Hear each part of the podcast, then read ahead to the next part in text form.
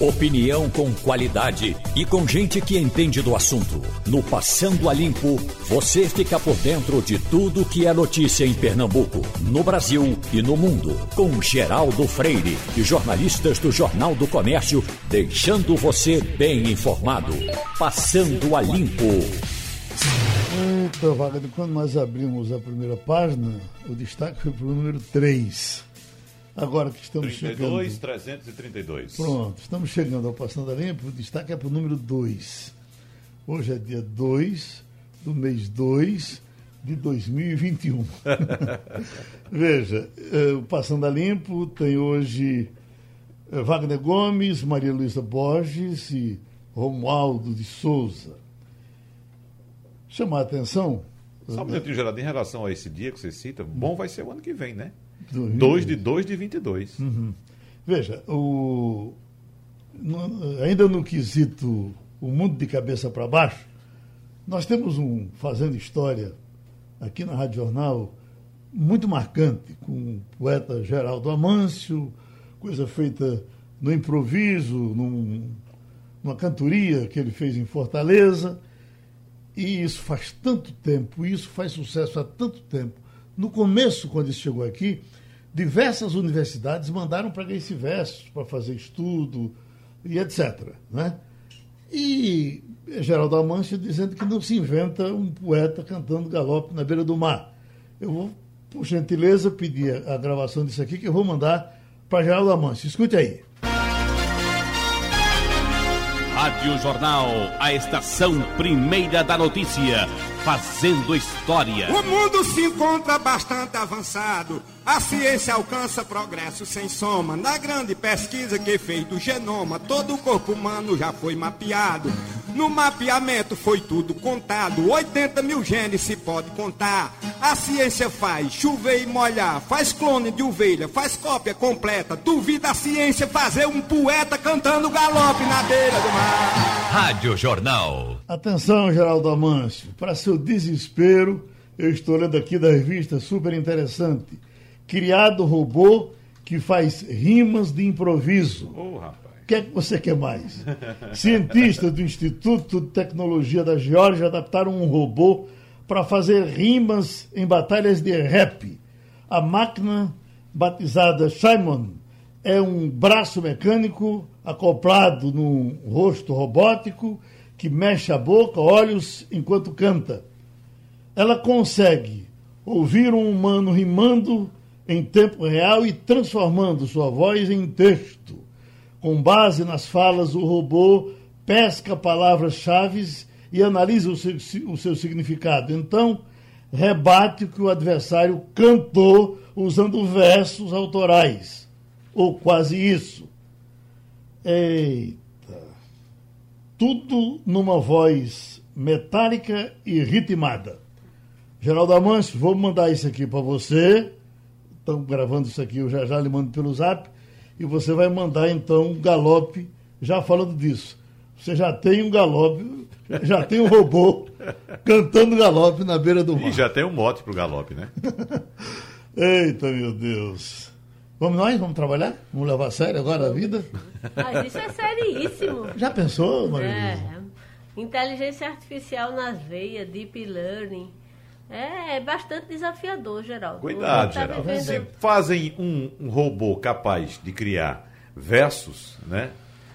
O que é que falta para fazer um robô para apresentar a primeira página? Sim. Não, meu querido, já tem robô fazendo sinfonias inteiras. É. Inclusive, você pode até escolher, olha, eu quero agora que você faça a décima sinfonia de Beethoven. Ele vai pegar toda a obra de Beethoven, é, misturar e vai sair uma, uma sinfonia inédita que ele nunca escreveu. Faz algum tempo, Maria quando eu ia para os eventos de Las Vegas, aquela feira de, De tecnologia. tecnologia, eu, eu fui com o Roberto Souza, parece que Zé Mário, nesse tempo, e eh, eles iam apresentando as coisas. No, no, no stand lá da Sony, eles apresentaram um computador que o camarada lia um texto aqui normal e até gaguejando e tal, e o, o computador corrigia e apresentava esse texto numa voz maravilhosa. Eu digo, pronto, ele acabou com o mundo. Você é afinado cantando, Geraldo? Você se considera? Não, eu sei. Não. Pode entrar no estúdio hoje, gravar do jeito que você quiser, que o computador vai afinar sua voz, vai deixar você um Roberto Carlos. Não, eu conversei com Maria Luísa um dia desses aqui, uma história do que eles vão começar a gravar músicas uh, novas com cantores que já morreram, com vozes que já morreram. Maria Luísa disse que isso já quase está sendo feito. Uhum. Eu... Dizem até que tem alguma coisa de Ali Regina com relação a isso. Isso. Mas... Geraldo, hoje já é possível você fazer um vídeo inteiro com você falando algo que você não disse e todo mundo vai acreditar que você disse. Uhum. A capacidade, é, há dois anos, isso aí demorava horas para ser feito, para você é, é, fazer com que a boca da pessoa parecesse estar dizendo o que você estava ouvindo e que ela nunca disse, no tom de voz dela, tá? Exatamente. É bom, de, é bom é. que se diga. E simplesmente os trejeitos são imitados, a face. Hoje em dia você faz em questão de segundos o vídeo que você quiser com deepfake. Óbvio que é uma, uma técnica sofisticada que não está acessível, mas você imagina no ambiente de notícia falsa que a gente vive, você com vídeos que são compartilhados em tela de celular, então você não precisa ter vídeos perfeitos. Eles só precisam ser convincentes, porque eles vão ser vistos numa resolução muito pequenininha para que você detecte grandes falhas. Então você imagina, se o povo acredita em tudo que ouve, se o povo acredita em tudo que lê, você imagina o povo vendo alguém falar alguma coisa, mesmo que aquilo nunca tenha sido dito. Fizeram isso, inclusive, com Mandetta. Se lembra quando ele era ministro ainda? Que ele era entrou numa né? coletiva né? Mas. Não era um, vídeo, era áudio. áudio. E fez uma. Mas já tiver, fizeram um áudio com Obama. Também. O Obama fizeram um vídeo. Ah, fizeram um vídeo. ele nunca disse, exatamente. Hum. Essa é uma, é uma técnica sofisticadíssima, mas que já existe, já está disponível. A humanidade já pode usar, digamos assim. Então, muito cuidado. Hum. É, é, a fonte da sua informação hoje é tão importante quanto a informação em si. Hum. Porque uma, uma, você recebe algo de alguém que tem responsabilidade sobre o que publica, alguém que pode ser a qualquer momento responsabilizado sobre o que publica e o que divulga, é muito mais confiável do que você receber de quem você não sabe de onde veio ou quem, quem você sabe que não vai, não se responsabiliza por aquilo que está espalhando, né? Hum. Olha, o nosso Max, desde onde que ele está agarrado com isso aqui, querendo que vocês analisem e que a gente traga um especialista. Vazamento de dados é grave, seu impacto será sentido por anos, dizem especialistas. Deixa eu te passar, Malu, a, a, a matéria inteira, porque nós estamos uhum. com o nosso Marcílio Braz Júnior, advogado, especialista em privacidade e proteção de dados, fundador. Qual é o nome disso aqui que você. É, é, é Malu? É da. Privacy Academy. Privacy Academy. É, é, o nome é complicado, mas é esse mesmo. Ele... então, pronto, comece a conversa com ele. Marcílio, Marcílio é meu companheiro também na apresentação de um podcast do LGPD, que está então... aqui no site da Rádio Jornal, LGPD na Prática. É, Marcílio, é, com relação a esse vazamento, o que é que já se sabe? Porque, na verdade, a gente sabe que mais de 200 milhões de, de pessoas foram expostas, algumas delas é, já não, né, provavelmente já estão até mortas, mas o fato é que todo mundo pode, de alguma forma, estar tá com seus dados correndo no submundo da internet e pode o, ser usado a qualquer momento. Que riscos tem? O que é que já se sabe hoje sobre esse vazamento, já que até algum tempo, até a semana passada, a gente não sabia nem de onde é que ele tinha ocorrido? Bom dia, Maria. Bom dia, Geraldo, pessoal. Olha, é, infelizmente, Maria, a gente continua ainda nesse sentido aí, sem saber exatamente onde é que partiram esses dados, tá? É, já tem o, a Senacom, né, a Secretaria Nacional de, do Consumidor, o Procon São Paulo e a própria NPD, né, a Autoridade Nacional de Proteção de Dados, né, o órgão regulador dessa nova lei da gente, a, a Lei Geral de Proteção de Dados, já acionaram algumas empresas para saber exatamente de onde é que veio. Há suspeita né, é, de que tivesse partido do, de uma empresa de crédito, que controla crédito, né, e que ela já afirmou que não seria com ela. Tá? É, com relação aos efeitos, são catastróficos. É, não é exagero, pessoal. Só para vocês terem uma ideia, a gente teve um, um, vazamento nos Estados Unidos há cerca de três anos, que até hoje as pessoas ainda estão investigando ele, né?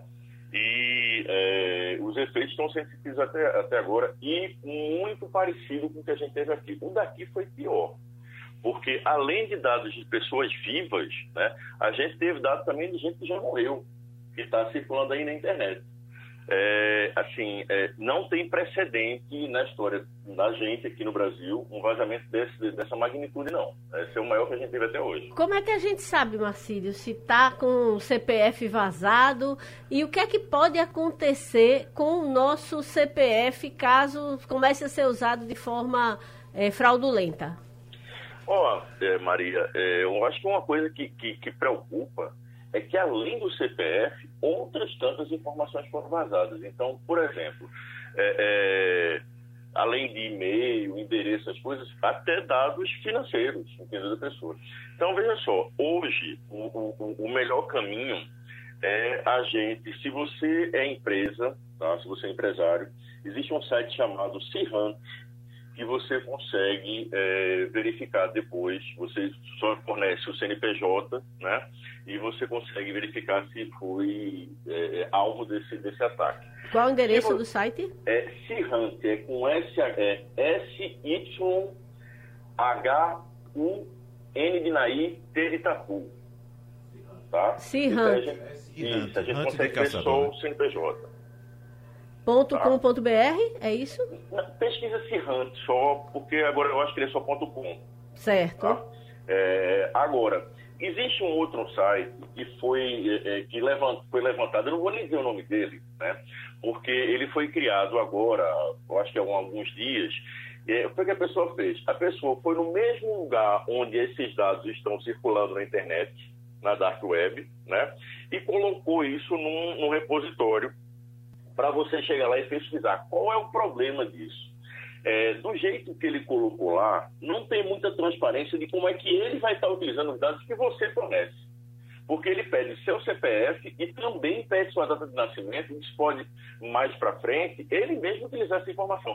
Aparentemente é uma pessoa bem intencionada, mas agora, essa altura do campeonato, a gente não pode arriscar. Ou seja, né? você pode expor mais ainda seus dados ou até é, confirmar para a base de dados exatamente. que você está vivo, por exemplo. Exatamente, exatamente. Então, assim, é, é, não tem transparência, né? Já, ele está sendo questionado, eu faço parte de vários grupos de discussão, e o rapaz está sendo fortemente questionado com relação à, à, à lisura que ele está fazendo. Aparentemente, ele faz, assim, está fazendo de, de, boa fé, mas a gente não pode ter certeza. Eu acho que uma coisa, Maria, para a gente é, é, começar a se preocupar agora é o seguinte: com o Pix, do jeito que a coisa já está começando a popularizar, quem tiver seu Pix aí para cadastrar, cadastre seu CPF porque as pessoas vão começar a utilizar esses CPFs que estão rodando aí na, na Dark Web, né? justamente para aplicar golpes. Então, se uma pessoa, por exemplo, clona seu celular, né? ou de qualquer forma chega informação, ah, passa para esse CPF aqui essa transferência. Se você não tiver cadastrado você mesmo seu CPF, você vai ser a, a pessoa vai, vai, vai transferir os dados para ela. o, o, perdão, os dados não, a, a, os valores assume meu CPF. Oi? Ela assume meu CPF como Pix Exatamente. dela e leva meu dinheiro. Exatamente. Então, assim, nessa situação aqui agora, eu acho que é extremamente recomendado, entre outras coisas, né, você cadastrar o seu CPF no Pix, né? É, tem outras dicas também com relação a essa parte de segurança de informação, que eu acho interessante dar uma olhada na, no, no, podcast da gente, né, Maria? No episódio 4, eu dou umas dicas lá sobre essa parte de segurança da informação. Wagner? Uma Marcílio, dúvida sobre o não, site. Maria. Não era interessante, Marcílio, esse site que a gente não sabe a procedência, a gente informar para o nosso ouvinte exatamente para ele evitar usar? Porque a pessoa pode pensar que está usando algo confiável, mas a gente não sabe a origem. Eu acho importante a gente divulgar o nome. Pronto. É, o nome do site é Fui Vazado. Então, é, é, é cuidado, porque a gente não sabe quem organizou esse site, não é isso? Exatamente. É, não, não, é, é, assim, não recomendo mesmo, pelo menos nesse momento, identificar, assim, procurar ver se está lá, tá? Eu acho que o, o, o, por mais que seja bem intencionado, pode ser bem intencionado, eu acho que não é o melhor caminho. Oi, Wagner. Marcílio, duas colocações que eu quero fazer. Primeira, ah, hoje é muito comum a gente entrar num estabelecimento comercial para fazer uma compra e antes de qualquer coisa, antes de dizer o que quer, antes de o lojista saber se a gente tem dinheiro, ele pede logo o nosso CPF. Então eu acredito que essas informações é, é, que estão surgindo agora a respeito desse vazamento pode gerar uma insegurança muito grande no consumidor, não é isso? O outro ponto que eu quero levantar para você é que o Banco Central lançou ontem a primeira fase do Open Banking. O que é o Open Banking? O compartilhamento de dados bancários para melhorar, segundo o Banco Central, a oferta de serviços financeiros que começou a ser implementado, já era para ter sido implementado em novembro, mas foi adiado para agora a pedido das instituições financeiras. O que é o Open Banking? Open Banking, as instituições financeiras vão ter acesso aos contratos que eu tenho, por exemplo, numa instituição financeira X, e ela pode me oferecer outros serviços é, a, a, a, juros mais baixos, por exemplo, se for um financiamento, é, é, em contraposição àquela, àquela instituição original. Então, quais são os cuidados que nós devemos ter agora nessas duas situações? Eu posso continuar informando meu CPF e eu preciso ficar um pouco mais atento em relação ao Open Banking?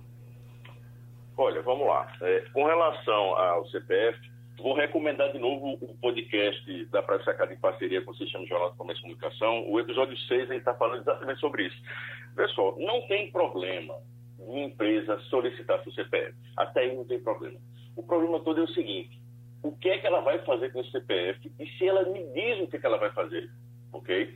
Então, por exemplo, se eu chego e peço para você seu celular emprestado, né? É, eu preciso dizer para você, olha, eu vou fazer uma ligação aqui, ela vai ser DDI, vai ser DDD, enfim, o, o, grande problema é você não dar transparência para o que você vai fazer com aqueles dados. Então, se você quer dar o CPF numa, numa farmácia, em algum outro estabelecimento, o que você tem que perguntar, até porque a Lei Geral de Proteção de Dados, a LGPD, já entrou em vigor, é o seguinte: olha, eu quero que você me diga, eu dou meu CPF, não tem problema não. Eu quero que você me diga onde é que ele está sendo armazenado, com quem ele está sendo compartilhado, por quanto tempo ele vai ficar guardado porque os funcionários já têm a obrigação de informar isso.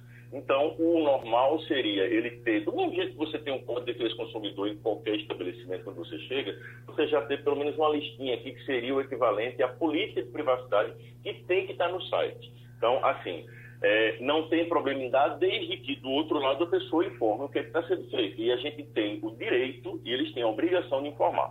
Com relação à questão do Open Bank, eu acho que a gente tem que ter a, a, mesma preocupação que a gente tem normalmente com qualquer dado bancário da gente. Agora, um ponto que eu acho importante levantar é o seguinte: essa, é, é, diferentemente do que a gente vinha vendo de uns tempos né, para cá, agora com a Lei Geral de Proteção de Dados em vigor, desde setembro do ano passado, essa movimentação do Banco Central, ela é, é exige, vai exigir que as instituições financeiras sigam a lei também. Então, esse compartilhamento não vai ser indiscriminado, entendeu? Ele vai ter uma regulação agora, que é uma grande vantagem que tem com a entrada da lei, é isso também. E aí, nesse corre-corre, certamente a gente vai ter muita chance de ouvi-lo novamente, com todo prazer, doutor Marcílio. Muito Eu obrigado de novo. E estamos na agulha.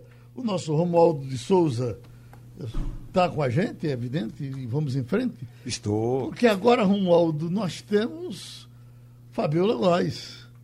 E Fabiola Góes cobre os Estados Unidos para a gente, tem informações dos Estados Unidos, e nas terças e terças e quintas, não é isso, Fabiola? Que você vai conversar com a gente? Terças e sextas. Terças e sextas. E isso. muito mais, porque isso aqui, quando, quando, quando entra um dedo, a mão toda passa, tá certo? Escute, nós, eh, você está em Washington nesse momento e uh, todos nós temos curiosidade de saber como é que os Estados Unidos se movimentam a partir da chegada de Biden.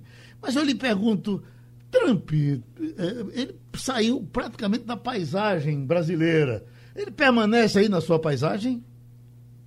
Olha, muito sutilmente. Ele não está diretamente na paisagem, e nem nos noticiários como estava antigamente, que ele gerava notícia o tempo inteiro. Mas ele está com a corda no pescoço por causa do impeachment, então as notícias aqui dão conta de que ele está se preparando para esse processo no Senado, né? Teve uma confusão no final de semana, cinco advogados que ele tinha contratado abandonaram o barco, ele teve que contratar dois e agora se prepara para o julgamento que começa no dia 8. Uhum. E aqui o clima para ele não é muito favorável, mas as, especula as especulações dizem que talvez ele se livre do impeachment, porque o Senado precisa, né, o quórum de aprovação, de aprovação é qualificado. Então uhum. não se sabe se ele vai realmente ser impeachmentado. Romualdo de Souza. Fabiola Góes, bom dia, tudo bem? Bom dia, Romualdo, tudo bem e você? Olha, só tive tempo, em, em razão da cobertura de ontem, de ler o Washington Post, que fez uma longa matéria a respeito do fato mais importante dos últimos dias aqui no Brasil, que foram as eleições do presidente do Senado e do presidente da Câmara dos Deputados. Como a gente diz aqui no Brasil, Jair Bolsonaro juntou-se a alguns partidos, inclusive à esquerda, e fez barba, cabelo e bigode. O que você leu por aí sobre a eleição de ontem? Olha, exatamente isso. Seria uma vitória né, do presidente Bolsonaro nessa queda de braço aí para a escolha dos, dos presidentes da Câmara e do presidente do Senado. Isso aí confirma o poder do Centrão, né? porque eles realmente elegeram o Lira e o grande perdedor dessa história é o Rodrigo Maia. Então, isso também respinga aqui. Os jornais ainda é, né, vão divulgar, hoje a repercussão ao longo do dia a gente aguarda aqui, a gente vai acompanhar. Está muito cedo aqui, são 7h23 em Washington, nevando bastante, uma nevasca que atingiu aqui a costa leste dos Estados Unidos. O clima frio, mas a política está pegando fogo. Wagner Gomes. Oi, Fabiola. Tudo bem com você? Oi, Wagner. Fabiola, é o seguinte, está repercutindo hoje no Brasil também, a gente, claro, vai ter ainda o, o destrinchamento dessas eleições aí no Congresso Nacional. É, o que repercute também, eu escutei hoje cedo no rádio, a informação de que o ministro das Relações Exteriores aqui do Brasil, Ernesto Araújo, teria fracassado na busca urgente por aviões militares dos Estados Unidos para o transporte de oxigênio para Manaus. Isso porque, na última rodada de negociações, surgiu uma nova condição, e uma condição um tanto estranha. Os Estados Unidos estariam cobrando o reembolso, ou seja, o pagamento pelo transporte aéreo americano. Esse tipo de negociação, em que o governo brasileiro fez, ou faz, ou fariam a restituição de gastos pelo uso do equipamento, não é comum em ações de ajuda humanitária. Aí eu fiquei pensando, será que seria uma retaliação já de Joe Biden ao governo de Jair Bolsonaro. Aí, depois que eu fui buscar mais elementos dessa informação, percebi que essa informação chegou ao, ao Ministério das Relações Exteriores do Brasil em 14 de janeiro. Ou seja, 14 de janeiro ainda era governo Donald Trump. Como sabemos, Joe Biden tomou posse no dia 20 do mês de janeiro. Como é que você tem, uh, como é que você repercute essa informação aí dos Estados Unidos, Fabiola? Porque é uma situação de fato bastante diferente e estranha, né? Já que o governo de Jair Bolsonaro sempre foi muito, até excessivamente alinhado ao governo de Donald Trump. Exatamente, Wagner, você disse bem. Parece que não há uma boa vontade para ajudar o Brasil nesse sentido, né? Mas isso é realmente uma, um resultado de uma relação de Brasil e Estados Unidos que foi construída, mas de um lado só, porque o Brasil valorizou muito os Estados Unidos, mas na verdade os Estados Unidos não valorizaram o Brasil do jeito que o Bolsonaro esperava. Né? Então, agora com o governo Biden, se o governo não mudar a sua postura em relação às agendas dos Estados Unidos, isso vai continuar acontecendo. Né? A gente espera que o governo dialogue melhor não só em termos ideológicos, mas em termos de, de relação comercial mesmo, em termos de, do clima, que, tá, que é a prioridade dos Estados Unidos agora. Então, não dá para você querer receber dos Estados Unidos se você não tem uma contrapartida, né? Então, a gente tem percebido essa boa vontade num, num certo limite, né? Tinha mais ou menos, né, na época do governo Trump. Mas agora com o Biden, eles vão ter que se, vão ter que se entender muito melhor para poder se alinhar nesse, nessas questões. Né? Fabíola, nós divulgamos hoje aqui na primeira página uma informação com relação ao muro que divide eh, México e Estados Unidos, que já estava bem perto de terminar, foi proposta de campanha de Trump. O que dizem é que esse muro já teria sido eh, iniciado bem mais atrás, teria passado por Bill Clinton, etc. Bom, mas que o Trump era, era uma necessidade eh, da alma dele. E que Biden não quer mais terminar o muro e quer, inclusive, cobrar o que, o, o, o que Trump fez. Repercute isso por aí, porque, na verdade, muita gente nos Estados Unidos uh, apoia o muro. Olha, realmente, é uma, é uma população muito conservadora, né, que estava, de uma certa forma, alinhada com a política de imigração do Trump, mas o Biden já anunciou que esse muro não vai mais existir. E não só essa medida que ele está retirando né, do que o Trump fez, tem uma série de medidas em que ele está focando para retomar os Estados Unidos como um país na agenda internacional democrática de direitos humanos. Então, esse muro não é prioridade mais do governo, ele vai mudar a política de imigração.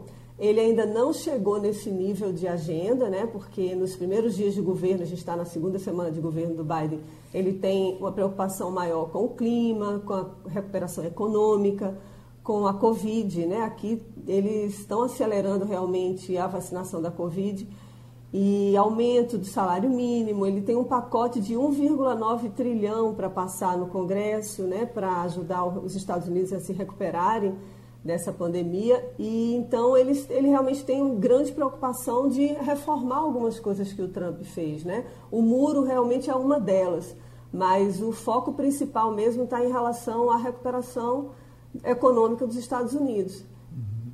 Maria Luísa? Bom dia, Fabiola. Prazer falar contigo. É, a gente começou a conversa é, falando sobre o é, processo de impeachment né, de Donald Trump, que está é, é, que saiu já da, da Câmara para o Senado. Mas o Senado é um grande desafio. Estranho, né? Depois que o cara saiu, tem impeachment. Né? É, mas o objetivo é exatamente é, torná-lo inelegível, né? uhum. né? Para evitar que ele volte a disputar daqui a quatro anos. Não esquecendo que Trump teve 70 milhões de votos. Então, é, é um candidato fortíssimo ainda. E é, com é. eleitor parece até que é mais barulhento do que os eleitores dos outros. Pois, né? barulhento e violento, a gente viu nas cenas lá do Capitólio. Mas a minha pergunta era com relação aos 17 senadores que seriam necessários, é, 17 senadores republicanos que precisariam votar no impeachment para é, que ele de fato é, ocorresse. A minha pergunta é: algum republicano já declarou voto? É, os democratas contam ao, com algum desses é, personagens como certos que votarão é, no impeachment? Eu te, queria tentar entender que aqui no Brasil a gente fez não é, o placar do impeachment durante todo o processo. É, o longo processo que durou o, o, a saída da, da ex-presidente Dilma Rousseff. Aí existe algum placar para nos indicar se é, se há alguma chance de haver 17 votos republicanos pró-impeachment? Bom dia, Maria Luísa. É um prazer falar contigo também. Olha, realmente esses 17 votos que serão necessários né, para o impeachment de Trump estão longe da realidade. O impeachment vai acontecer com o presidente fora do cargo, inclusive isso é uma discussão jurídica enorme aqui dos constitucionalistas mas já tem senador republicano declarando que vai votar sim contra o Trump, ou seja, a favor do impeachment. São três alas no Partido Republicano. Tem uma ala que está fechadíssima com o Trump, outra já é mais moderada. Então a gente não vai esperar esse placar. Eu assim estou tentando antecipar aqui uma visão do que eu tenho escutado dos analistas políticos que eles não vão conseguir esse quórum qualificado, que é de dois terços. Né? Então, 17 senadores republicanos são, esse é um número muito grande. Ainda mais com essa discussão de que se ele pode ou não ser impeachmentado, já que ele está fora do carro. O objetivo é que ele fique inelegível pelas próximas eleições, porque o que o Trump fez aqui para os Estados Unidos é imperdoável, como os democratas têm declarado. Né? E até a população mesmo está contra ele. Ele perdeu muito da popularidade por causa dessa condução na invasão do Capitólio. Então, não vai ser fácil né, para os democratas conseguirem esse impeachment e o cenário que a gente assiste aqui, que eu consigo visualizar, é de que isso não vai passar. Fabiola, a gente lhe dá um abraço muito grande, um contentamento enorme para todos nós ter a sua participação, que é também pernambucana, tá certo? Um grande abraço e a gente se encontra a qualquer momento. Isso, um grande abraço, é um prazer falar com vocês mais uma vez. Bom, Romualdo de Souza, nossa expectativa do começo da semana com relação a uma greve de caminhoneiros, a expectativa dos caminhoneiros era fazer um boca a boca que começaria ontem e dentro de três dias poderia estar parando o país. Mas parece que isso é um assunto vencido, não, não vão conseguir fazer, vão? É um assunto adiado. É, o o, a questão toda dos caminhoneiros é que eles têm várias associações, Geraldo, são diferentes associações. Eu estou com uma lista aqui de nove associações e olha que a minha lista é incompleta. Portanto, tem determinados grupos que atuam numa região, tem outros grupos que estão em outra região, tem alguns grupos que têm interesse só na quantidade de eixos em relação ao pedágio que pagam. Então, depende muito de cada associação, mas por enquanto o assunto está sendo adiado. Ontem eu disse aqui na Rádio Jornal que o Gabinete de Segurança Institucional da Presidência da República, por meio da ABIN, que é a Agência Brasileira de Inteligência, monitorou o movimento todo desde o domingo à tarde até é, a segunda-feira. E aí não houve nenhum sobressalto. E o general Augusto Heleno disse ontem ao presidente Jair Bolsonaro que esse assunto está adiado, como se diz na linguagem juridiquês, sine dia, ou seja, sem dia certo para retornar. Mas mais cedo ou mais tarde a fatura chega. O general de, eh, eh, eh, defende uma redução no imposto, de alguma forma, para baratear o diesel. Isso prospera por aí, Romualdo? Ele quer acalmar os caminhoneiros. Aliás, foi ele quem levou o presidente Jair Bolsonaro a dizer, como disse Bolsonaro aqui na Rádio Jornal, que iria reduzir a quanti, a, o, o, índice é, do PIS e da COFINS que incidem sobre o combustível. Aí Jair Bolsonaro foi lá no Ministério da Economia, desceu e disse isso. Logo depois, Paulo Guedes pegou o carro, foi no Palácio do Planalto e disse: Olha, pode tirar o cavalo da chuva, porque não vai ter redução da, do PIS e da COFINS, porque toda vez que houver aumento no preço do combustível, o caminhoneiro vai bater a nossa porta pedindo redução. Dessa vez foi de 4,4% o aumento do óleo diesel, e aí, quando tiver outro aumento, outra manifestação, outro pedido, e a gente não tem como reduzir. Agora, uh, Geraldo, é bom que se diga que tanto no discurso do presidente eleito da Câmara dos Deputados, Arthur Lira, como do presidente do Senado, eh, Rodrigo Pacheco, ambos falaram em reforma tributária. Portanto, se eles cumprirem a promessa, é possível que a gente, este ano, tenha a, vo a votação da PEC, a proposta que altera a Constituição e que trate da reforma tributária. Aí sim, pode beneficiar a caminhoneiros, a bicicleteiros e até a quem gosta de carros de luxo, como Wagner Gomes. Ouvindo os, os críticos, Romualdo, o presidente eleito para a Câmara Federal, Arthur Lira, entra na, na área do Lombrosiano. O pessoal todo eh, tem restrições a ele. No caso do que se elegeu para o Senado, Rodrigo Pacheco, eu vi boas referências, desde o tempo dele como deputado, disse que é um advogado competente. O que é que você nos diz? Arthur Lira é aquele que tem restrições até no Supremo Tribunal Federal. Ele é réu no processo. O que significa na prática que se amanhã por alguma razão, o presidente Jair Bolsonaro tiver de, vi de viajar ao exterior e o vice-presidente Hamilton Mourão também tiver de viajar, o Arthur Lira não vai poder assumir a presidência da República, porque o Supremo já disse que réu não entra na linha sucessória. Esse é o primeiro problema. A outra questão é que Arthur Lira já entrou botando gosto ruim em todos os acordos firmados antes das eleições. E, para usar uma palavra da moda, cancelou parte da discussão que colocava o PT, o Partido dos Trabalhadores, na, me, na, na mesa diretora do Senado Federal, ah, desculpe, da Câmara dos Deputados. No Senado não tem problema, mas na Câmara dos Deputados tem esse problema que o PT promete que vai ao Supremo Tribunal Federal ainda hoje.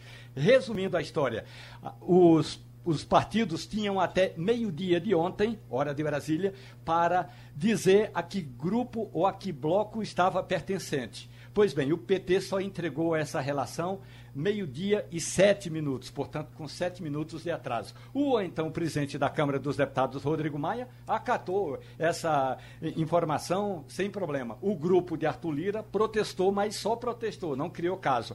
Assim que Arthur Lira assumiu a presidência, a primeira coisa que ele fez foi cancelar aquela decisão de Rodrigo Maia e retirar o PT da pelo menos daquele cargo importante que deve ficar mesmo se ficar com a deputada Marília Reis, que é de primeira secretaria, a, o cargo de prefeito da Câmara dos Deputados. Esse assunto vai ao Supremo Tribunal Federal sem nenhum é, é, sem nenhuma dúvida, porque Arthur Lira disse que não vai voltar atrás. Ontem, depois da posse, Geraldo, teve uma grande festa numa casa aqui é, na região do Lago Sul para 300 convidados. 299 estavam é, sem máscara, só o DJ que usava máscara. Claro, tinha algumas pessoas com, com máscara, inclusive o pai de Arthur Lira.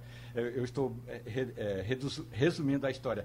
Mas aí, nessa mesma festa, ele fez um discurso e disse que não vai abrir mão. O PT perdeu o prazo e pode perder o cargo importante da mesa diretora.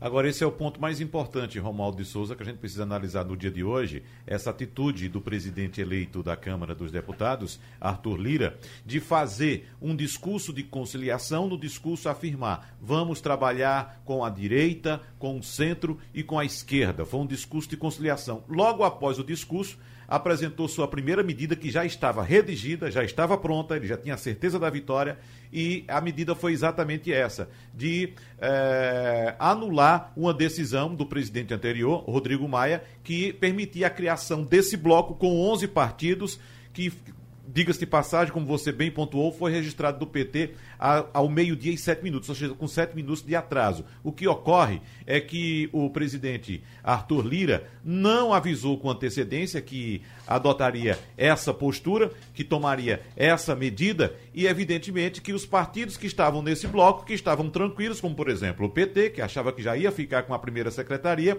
simplesmente vai ficar agora sem nada. Ou seja, eu fui dormir ontem, Romualdo, por volta da meia-noite, com a certeza de que a Câmara dos Deputados iria começar o dia hoje pegando fogo. E parece que vai começar assim mesmo, porque 11 partidos já anunciaram que vão ao Supremo Tribunal Federal contra esse primeiro ato de Arthur Lira. E para mim, Romualdo de Souza, fica um aviso também ao Palácio do Planalto. Arthur Lira não trata com, digamos, gentileza quem é adversário seu parte para cima. E a gente sabe muito bem que o Palácio do Planalto prometeu mundos e fundos de ministério, a liberação de emenda parlamentar para ganhar essa eleição. E se por acaso o Palácio do Planalto não cumpre comprometido, o, o aviso já foi dado. Arthur Lira, sinceramente, deve passar por cima, Romualdo. E o texto mais importante do discurso dele, que com razão também já estava pronto, é o que fala que é fundamental vacinar todos os brasileiros e falou também em trazer de volta o auxílio emergencial. Esse ponto foi muito importante. Agora, com relação à questão ainda do Partido dos Trabalhadores, o PT sabia que o prazo era meio-dia. Meio então, prazo é prazo. Está lá acordado com todos os líderes. O líder do PT também concordou com esse prazo. E aí ficou demorando, demorando, demorando. Deu, deu meio-dia, meio-dia e cinco, meio-dia e seis, até que meio-dia e sete protocolaram. Isso significa assim, ó.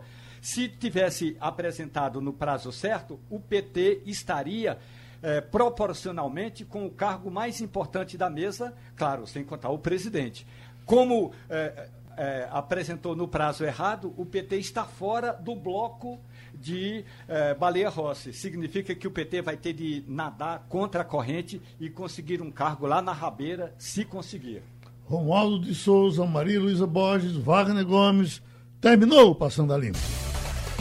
Opinião com qualidade e com gente que entende do assunto. Passando a Limpo.